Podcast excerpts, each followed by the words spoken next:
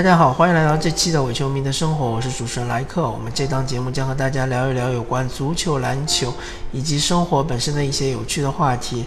呃，我们这一期节目将和大家聊一聊，呃，有关于中国三大球目前现在的一个现状，以及呃，我们透过现象看本质，看一看这三大球现在到底面临的一些什么样的问题。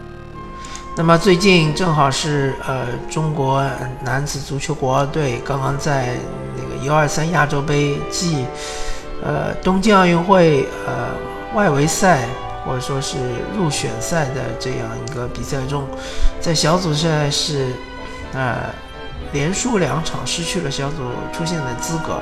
首先第一场是零比一输给韩国，第二场是零比二输给乌兹别克斯坦。呃，还有很多。这种伪球迷或者说是呃段子手们，呃还会说中国队为什么输给乌兹别克斯坦？乌兹别克斯坦算什么强队？大家如果看一看的话，就会知道乌兹别克斯坦应该是上一届亚青赛的冠军啊，非常的强。呃，大家不要再把呃眼光放在这个。呃，不，不要再用老眼光去看那些曾经我们认为是不是强的，呃，不是强队的那些球队，比如说越南，比如说泰国，对吧？比如说像是什么柬埔寨，还有中亚的乌兹别克斯坦，他们纷纷已经是从足球的整体水平上已经超越了中国。那么，中国男子足球啊，它其实不缺乏资本。不缺乏资金的投入，它缺乏的是什么呢？它缺乏的呃是一个长期的规划，或者说是一种所谓的呃政府的放手，所谓监管部门的放手。呃，我们都知道中国足协在呃整个中国男子足球中是非常有存在感的，经常会颁布一些奇葩的这种政策。呃，之前可能我们可以怪足协，可以说足协昏庸，呃，领导班子愚蠢，不懂足球，或者说是不够专业。但是现在已经上升到一个什么样的高度呢？上升到一个更高层。嗯，我说的更高层，有可能是体育总局，有可能是体育总局以上的更高层，有可能就是中央里面的某一些领导，对于中国足球的插手太多了。中国足球其实本身已经是一个呃风雨飘渺飘摇的这样一个阶段，还有那么多的干预，你说这个足球怎么搞得好，对吧？嗯，再加上我这场这两场比赛，我我基本上都看了啊。第一场比赛我是看了全场，第二场比赛我是看了半场，因为半场呃很明显嘛，第二场比赛对乌兹别克斯坦。就是半场完全是被对方压制，然后上帝补时阶段被对方进了一个球，我知道这比赛肯定是扳不回来了，只可能输的更多，不可能是有什么挽回的余地了，所以我后来下半场就没看。嗯，看这个比赛，你呃整体的印象就是我们球员确实这个基本功太差了。当然，这个基本功不是那种静态基本功，不是说在训练场上让你停个球啊，或者颠个球啊。或者带球啊，这是没问题的，主要是在对抗情况下，对吧？嗯，在对方逼抢的情况下，呃，在整个就是呃有一些机会稍纵即逝的情况下，你能不能把球停好？能不能把球扣好？能不能闪出空当？能不能打门打好？这些基本功，呃，我只能说非常的遗憾。这个东西其实和呃我们队员年轻的时候的一些训练是非常有关的，他们现在已经处于一个呃比较定型的阶段了。不管你说是在恒大队呃所谓的呃本土助攻王杨立瑜也好，对吧？是什么对为恒大冠军立下汗马功劳，或者说在上港屡有。精彩表现的是什么？陈彬彬也好，或者说是没什么上场机会，但是呢，呃，之前在河南建业还是踢得不错的，像是呃胡靖航也好，呃，或者是上港三中卫中一个比较重要的一个角色的那个魏征也好，这几位大家耳熟能详的球员，包括呃，应该啊，我要是没记错的话，是重庆的呃提里穆拉提，呃呃，包括是鲁能的段流鱼，对吧？这样的球员，其实，在中超赛场已经是呃摸爬滚打了一段时间了，已经是应该说是对抗能力是没什么问题了。那我只能理解为他本身他的技术就没有学好，对吧？他技术就不够精湛。原来我们一直说我们球员是对抗能力不行，对吧？原来我们一直说我们的球员在高对抗下的动作变形，那其实也许我们是理解错了。不管在高对抗还是低对抗，他们的动作就是这样子，不存在变形，他们就没有这个能力做到呃一些比较精妙的动作或者精细的操作。就比如说韩国队能进我们那个球，大家看那个射门队员，他第一下一个高空球从身后过来，一一个脚脚尖的一勾一停，然后。直接就把我们的防守队员给过掉，然后再是一起一一脚一捅，然后就球就进了，对吧？这个动作说高级不高级，但是说简单也不简单，确实是见功夫的。更不用提乌兹别克斯坦队的进攻队员在我们后防线，呃，不说后防线吧，就是在后腰和中卫之间这个地带是随便带球，对吧？根本就没有防守队员敢上去去逼抢他，甚至于把球断下来。啊，我们我只能说，我们这支球队的后腰其实就是形同虚设。嗯，所以大家如果说，呃，非要说怪中后卫、怪魏征什么失误啊什么，我只能说你不懂球。没有后腰的屏障的话，中后卫其实是弱不禁风的。其实魏征和朱晨杰。这两场比赛啊，我我前面也忘了说了，朱圣杰也是在中华队，其实已经锻炼两年了，甚至于国家队也去踢过了。魏征和朱圣杰这两个中后卫，其实已经在这两场比赛中表现得非常出色啊，甚至于有点超常发挥。奈何他们的，那我之前看那个一篇文章就分析到，就中中国队的边后卫和后腰是非常非常差的，呃。尤其是和乌兹别克斯坦以及韩国队比的话，完全是不在一个档次，没有任何的防守能力。那这个那边后卫我还能理解，比如说郝伟他希望边后卫能压上，对吧？能以攻代守，但是完全没有做到，啊，完全压不上。压上的话也不敢带球，也不敢拿球。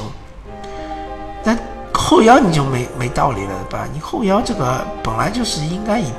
起到屏障作用的，或者一般来说，有的球队是一个后腰是呃扫荡，一个后腰是这个组织进攻，对吧？那么我组织进攻我也没看到，扫荡是根本不存在的，所以你你对这中后卫的压力太大了，所以中后卫出错是难免的，对吧？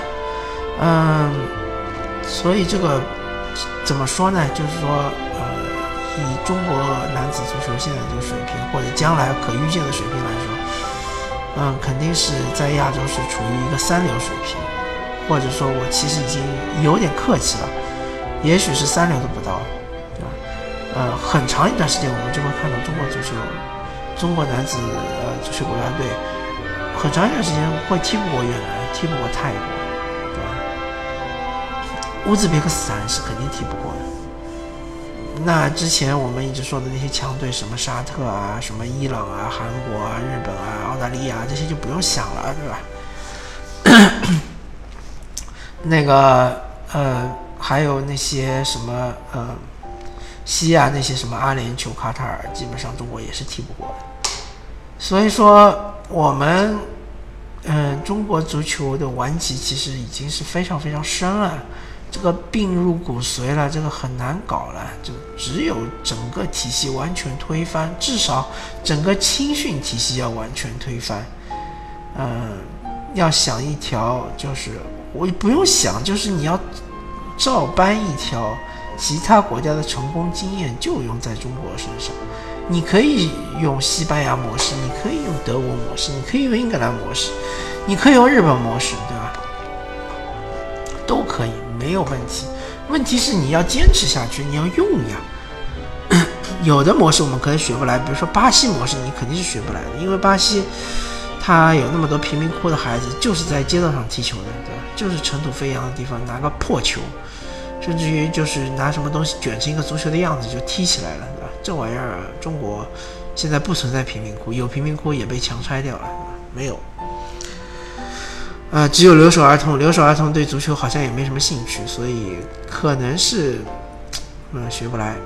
但是中国的不是只一直在城市化吗？对吧？你有那么多城市，你是可以学那些发达国家的经验。呃，好吧，足球其实我们已经呃也聊的挺多了，其实多谈也没什么好谈，就是那么回事儿。呃呃，其实说到男足，我要稍微呃。带一带女足，女足其实，嗯，从国际经验来说，或者从正常的发展规律来说，一定是男足带动女足，而不可能是女足带动男足。这个技术发展就是男足先先研发出来，先用起来，然后再带着女足走。所以说，之前中国女足那种辉煌其实是不正常的，或者说是空中楼阁，就是泡沫。呃，我觉得中国女足的发展只会越来越差，这很正常，因为你的男足就这水平，你的女足年年都呃或者每届都能进世界杯，这个完全就是不太正常。呃，今这一届能进世界杯是因为我们有球星，我们球星就是王霜，对吧？我们出了球星了，我们才可以在整体实力不占优的情况下，我们还能进世界杯。或者下次进奥运会，但是，一旦我们说他，呃，退役了之后，以整体的水平来说，女足就是应该就是亚洲二流，我觉得已经是不错的了。呃，所以啊，再加上女足本来就没有什么资金的支持，对吧？那其实也正常，因为老实说，大家扪心自问一下，最近一年中你看过多少女足的比赛？或者说我们把世界杯拿掉，对吧？你看过任何一场女足超级联赛吗？女超联赛或者女足足协杯吗？对吧？好吧，那么我们就换个话题，我们说说篮球。篮球这个，呃，我们说，嗯，幸福的家庭都有一样的幸福，不幸的家庭都有不同的不幸，对吧？呃，篮球的不幸和足球的不幸是不一样的。篮球它的青训其实还是不错的。而且他的呃群群众基础也很好，而且他的青少年的热爱程度也不错。那么篮球现在我就觉得路子是走偏了。嗯，怎么说呢？现在只要大家稍微看一看 NBA，对吧？稍微关注一下 NBA，我们就会知道，如果你不承认说 NBA 是引领整个世界篮球潮流的话，那我觉得我这个跟你讨论的基础就没有了。就没有这个前提了，对吧？如果你认可的话，我们就来谈一谈篮球现在的发展基础，就是要，呃，要快，对吧？以快制高。当然，如果你又快又高，那是最好的，对吧？又快又高的例子就是那个字母哥，对吧？或者说就是波神，波尔津吉斯这种又快又高。如果你不能做到又快又高，请你做到快。快是有基础的快，不是瞎快。快的基础就是在于你投篮投射能力投得准，然后就是控球能力控得好，这两个基础。那我不知道我们国家的男篮的青训到底在练些什么东西，到底是在注重些什么东西？呃，最典型像周琦这种球员，对吧？周琦他其实是到目前为止还是一个很年轻的球员，但是他。在这个成长阶段的时候，他练的是什么呢？他有没有练过控球呢？我相信他练过，但是他有没有把他当成一个控球后卫来练控球呢？我相信是没有的。以他这么灵活的身姿，对吧？以他这么呃，其实相对来说，在呃大个球员里面是比较快速的脚步移动的速度，他应该是要练一练控球的，对吧？他是可以做到从后场往前场推进的。甚至于，我觉得他是能做到字母哥的这些脚步的。虽然说他，就是从大大方向来说，或者从这个整体水平来说是远远不如字母哥，但是他可以去模仿字母哥的这种呃打法的。很可惜他就是呃启蒙阶段没有练过，现在再想练，我不知道他有没有这个意愿，我也不知道教练允不允许他这么做。第二，你的三分球呢？啊？你既然说你有一定的中投能力，你为什么不去投三分呢？而且周琦的罚球其实非常的一般，他其实已经是 CBA 的一个顶级球员了啊。那如果说你再往上看的话，那可能就是易建联，对吧？那易建联已经三十岁了，我觉得我没有什么太多的对他的需求了，或者太多对他的要求了。他已经三十多岁了，他其实已经是呃走下坡路了。只不过因为我们 CBA 整体水平太差，所以说他还是，呃，显现出一个统治级的这样一个水准。呃，我觉得我们之后要培养的球员到底应该是怎么样的球员呢？是郭艾伦这样的球员吗？是那种特别快速、突破能力特别强，但是完全没有投射的球员吗？肯定不是啊，对吧？我们应一定要的是这种。投射精准，又能突破，对吧？身高又不是太矮的侧翼球员，这才是我们大量需要的。呃，差不多类似于周鹏这样的球员，但是周鹏他是一个弱化版的一个模板，他的三分也不算精准，突破也不算犀利，对吧？运球也不算特别的稳当。但是我们需要的就是这种类型的球员。而我们现在的体系，我们在不断的、不断的在培养易建联、培养周琦，甚至于培养韩德君，对吧？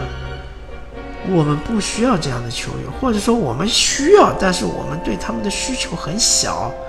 我们的国家队只需要一到两位，啊，还有王哲林这样的球员。我们国家队只需要一到两位这样的，呃，甚至于我们不需要他们有太好的。这个叫什么篮下脚步或者篮下技术，我们需要的是蓝领的内线，我们要的是呃技术全面的外线，突破犀利，投射精准，然后呃能够一条龙推进的这样的外线，甚至于我们也可以走像是这金州勇士这种路线，对吧？我们来一个追梦格林也可以啊，啊来一个两米左右啊。体型够强壮，能够防五个位置，能投射三分，啊啊！我说的防五个位置，也许有可能只是，呃，可能你说肯定达不到 NBA 的水准，对吧？但是能够在国际赛场上用一用的这样的球员也可以啊。但我们就是没有啊。我们的球员要么就是像郭艾伦这种，就突破特别细，但是投篮投射特别差的球员。要么就像周琦这种，对吧？呃，这个护框不算强，但是协防还可以。但是呢，就是有半吊子的中投，一手中投，半吊子，请注意半吊子。然后非常不稳当的控球，然后这个没有突破。这种球员已经是落伍了，已经是远远落后于整个呃。这个现代篮球了，你还在打古典的九十年代篮球，你还在打着乔丹那时候在打的篮球，完全是不对的，这个路子就走错了。当然，我相信姚明做了主席、足协主席之后，他肯定会从源头、从青少年开始推广一些，呃，这样的这种训练方式，以便于我们从中能够挖掘出这样的好的苗子，或者说，呃，这样好的能够。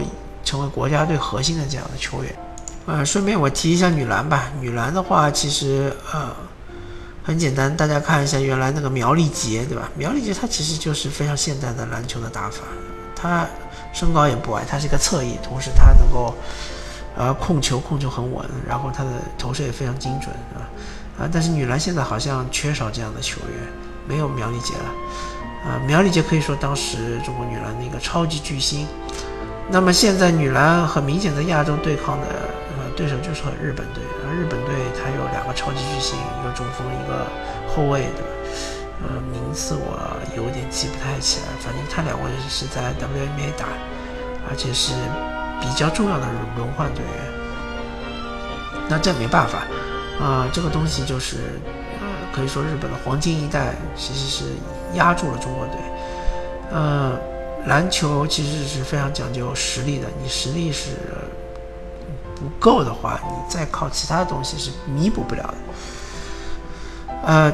同时，我还要强调一下，就是任何的三大球里面，肯定是男子带动女子的，不存在女子带动男子的。所以，嗯，男篮水平不上去的话，女篮只会是越来越差，不会是越来越好的。而我们再谈一个之前谈的比较少的排球的这个话题，男子排球这次奥运会没有出现，我相信不是最后一次。之前其实有好几届都没有出现，对吧？那么男排的问题，呃，和男足和男篮又是不一样。男排就是没有关注度啊，就是这是一个非常非常奇怪的现象，只有在中国出现的。就是相对于女排来说，男排就像是一个私生子，或者说是一个呃领养的孩子，对吧？女排是亲儿子，真的是亲儿子或者亲女儿吧。我们把性别换一换，亲女儿，男排就是一个领养的儿子。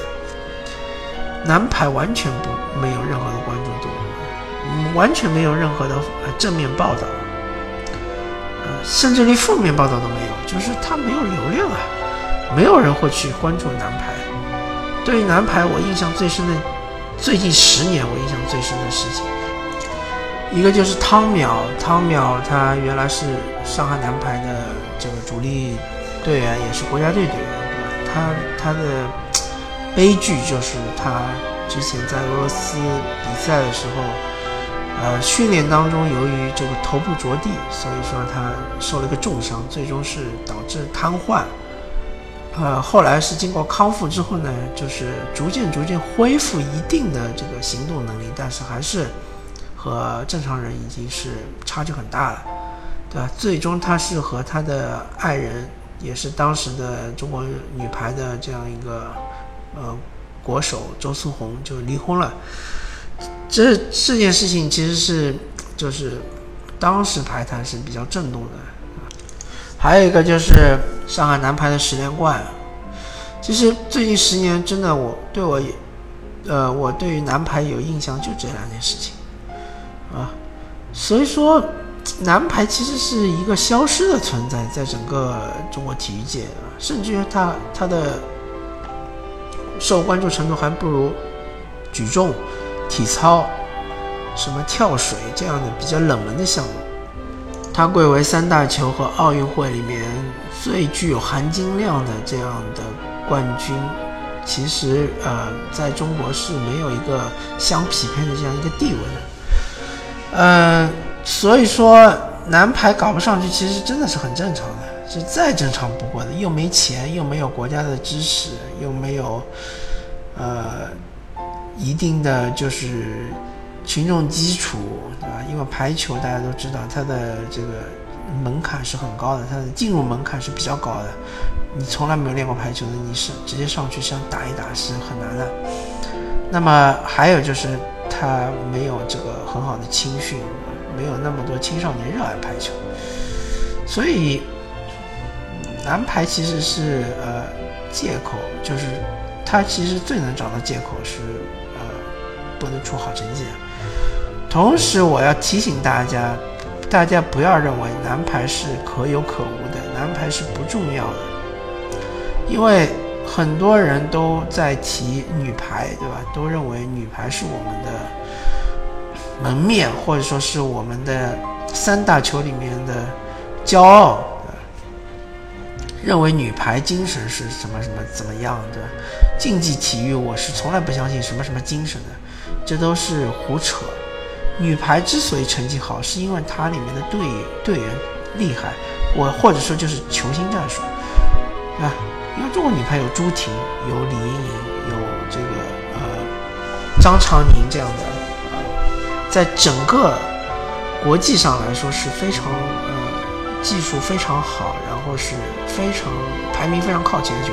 我甚至可以说朱婷就是呃女排界的 C 罗，那大家就可以呃想象一下朱婷是怎么样一个存在。嗯，包括之前零八年女排之所以能够拿奥运会冠军，是因为他们有赵蕊蕊。还有周苏红，还有王一梅，这样也是当时响当当的名字，也是球星啊。